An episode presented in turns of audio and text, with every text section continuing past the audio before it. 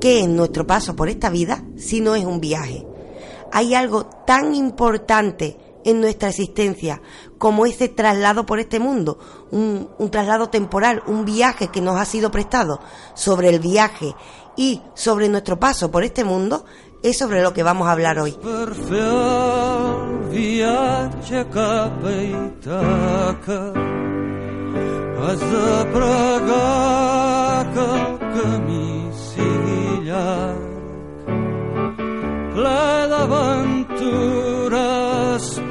Cuando emprendas tu viaje a Ítaca, pide que el camino sea largo, lleno de aventura, lleno de experiencia. No temas a los lestrigones ni a los cíclopes, ni al colérico Poseidón. Seres tales jamás hallarás en tu camino, si tu pensar es elevado, si selecta es la emoción que toca tu espíritu y tu cuerpo. Ni a los lestrigones ni a los cíclopes ni al salvaje Poseidón encontrarás, si no los llevas dentro de tu alma, si no los yergue tu alma ante ti. Pide que el camino sea largo, que sean muchas las mañanas de verano en que llegues con qué placer y alegría a puertos antes nunca vistos. Detente en los emporios de Fenicia y hazte con hermosas mercancías, nácar y coral, ámbar y ébano y toda suerte de perfumes voluptuosos, cuantos más abundantes perfumes voluptuosos pueda. Ve a muchas ciudades egipcias a aprender de sus sabios. Ten siempre a Ítaca en tu pensamiento. Tu llegada allí es tu destino. Mas no apresures nunca el viaje, mejor que dure muchos años, y atracar, viejo ya, en la isla, enriquecido de cuanto ganaste en el camino, sin aguardar a que Ítaca te enriquezca. Ítaca te brindó tan hermoso viaje. Sin ella no habrías emprendido el camino, pero no tienes ya nada que darte. Aunque la hayas pobre, Ítaca no te ha engañado, Así, sabio como te has vuelto, con tanta experiencia, entenderás ya qué significan las Ítacas.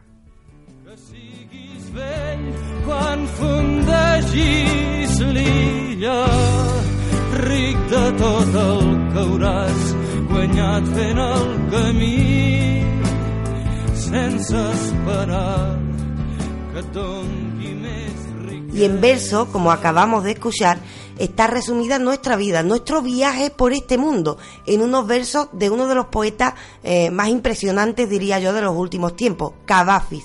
Acabamos de escuchar el poema Ítaca, donde se nos habla del viaje de un héroe. ¿O es del viaje de nuestra propia existencia, Marcos? Bueno, al fin y al cabo eso es lo que vamos a intentar desgrosar durante lo largo de este programa y Cavafi nos está abriendo la puerta precisamente a que analicemos ya no solo los viajes, eh, sino también los desplazamientos que hacemos en nuestra vida cotidiana e igualmente el camino personal que cada uno hemos de trazar en el transcurso de nuestro desarrollo. Así que mirar la poesía de Cavafis nos va a llevar a analizar nuestra propia existencia, nuestro paso por este mundo, eh, cómo comportarnos en él y sobre todo los viajes, algo completamente actual que todos soñamos con hacer. Saben ustedes ya que les habla Raquel Moreno, R de Monlí en las redes, Marco Sánchez, M. Salcón en las redes, estamos a su servicio y vamos a reflexionar todos sobre los viajes y sobre el viaje más importante, sobre nuestra propia vida. Por supuesto, de la mano de la poesía de Cavafi y estando donde? A la sombra de Minerva.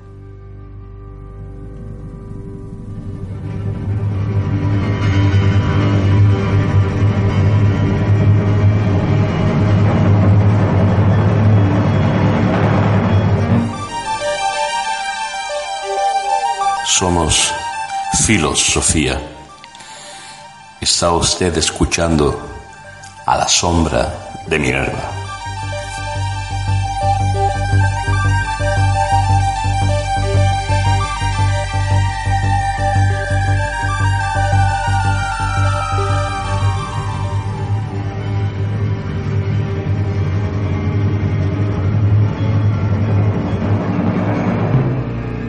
Eso sí, lo primero, ya que hemos escuchado estos preciosos versos del poema Ítaca, eh, ¿quién es su autor? ¿Quién es Cavafis, Marcos? Al hablar de Cavafis tenemos que saber que estamos hablando de un poeta que escribe en griego, a pesar de que nace en Alejandría, Egipto, y que su familia era de Constantinopla, actualmente Turquía, pero su ascendencia era griega. Él iba a pasar la mayor parte de su vida en Alejandría con un breve periodo de tiempo que igualmente iba a pasar en Inglaterra. Todo esto le va a servir igualmente para enriquecerse y sobre todo para darle aún más importancia al lugar donde vive, al lugar donde desarrolla la mayor parte de su vida, donde llegará incluso a ser funcionario público, que es en la misma Alejandría, en Egipto. Igualmente estamos hablando de, un poeta que utiliza eh, la filosofía para plasmar esa poesía. También un, un rasgo muy curioso de Cavafi es que durante su vida no quiso publicar ninguno de los poemas, ninguno de sus poemas. Tan solo dos libritos muy cortos, muy pequeños, con 12 poemas, si mal no recuerdo, cada uno. Nada más. Todo lo que conocemos de la poesía de Cavafis a día de hoy se llega a publicar después de que acabe falleciendo el poeta alejandrino. Igualmente, eh, lo que encontramos es que está describiendo una vida en sus poemas. Podríamos decir incluso que es un poeta costumbrista, como vamos a ver, porque describe escenas absolutamente cotidianas en lugar de, eh, bueno, trasladarlo probablemente a la naturaleza, a elementos que tengan más que ver con el ámbito espiritual y tal, sino que lo intenta reflejar todo en escenas cotidianas absolutamente de su vida, como también iremos desgranando a lo largo del programa. Igualmente, por, por ver alguna de sus influencias, vamos a encontrar que está alimentado por eh, influencia francesa a través de los parnasianos y también sobre influencia simbolista, algo que también tiene mucho sentido teniendo en cuenta cuál es su origen, cuál es su procedencia. Y este simbolismo además nos invita a algo que a mí me encanta hacer con la poesía y que ya hicimos en el programa sobre Rubén Darío, si, si mal no recuerdo. Y es que cuando nos enfrentamos a los versos, lo que encontramos son metáforas tras las cuales se encuentran representaciones o significaciones de nuestra propia vida. Es decir, debajo de los versos de Cavafis que nos muestran imágenes idílicas de un pasado normalmente griego, porque hace alusión a, muchas cuestiones griegas, eh, debajo de ello lo que vamos a ver son metáforas de nuestra propia vida, con lo cual Cavafis nos manda un mensaje a través de, imágenes idílicas. En el caso de Ítaca, el poema que, hemos escuchado, eh, eh, para mí yo diría el mejor poema de, de Cavafis, pues bien, en el caso de este, parece que nos está, nos está hablando de un héroe griego. Y si vamos debajo de ese simbolismo, vamos a ver, y lo veremos durante el programa, cómo eh, vamos a encontrar un mensaje para el propio lector y para cada uno de los lectores. Es decir, el simbolismo nos da la oportunidad de interpretar los versos para sacar un mensaje filosófico que nos valga a cada uno de nosotros. El de sin lugar a dudas, es el poema más famoso de todos los de Cavafi, pero vamos a encontrar muchos más.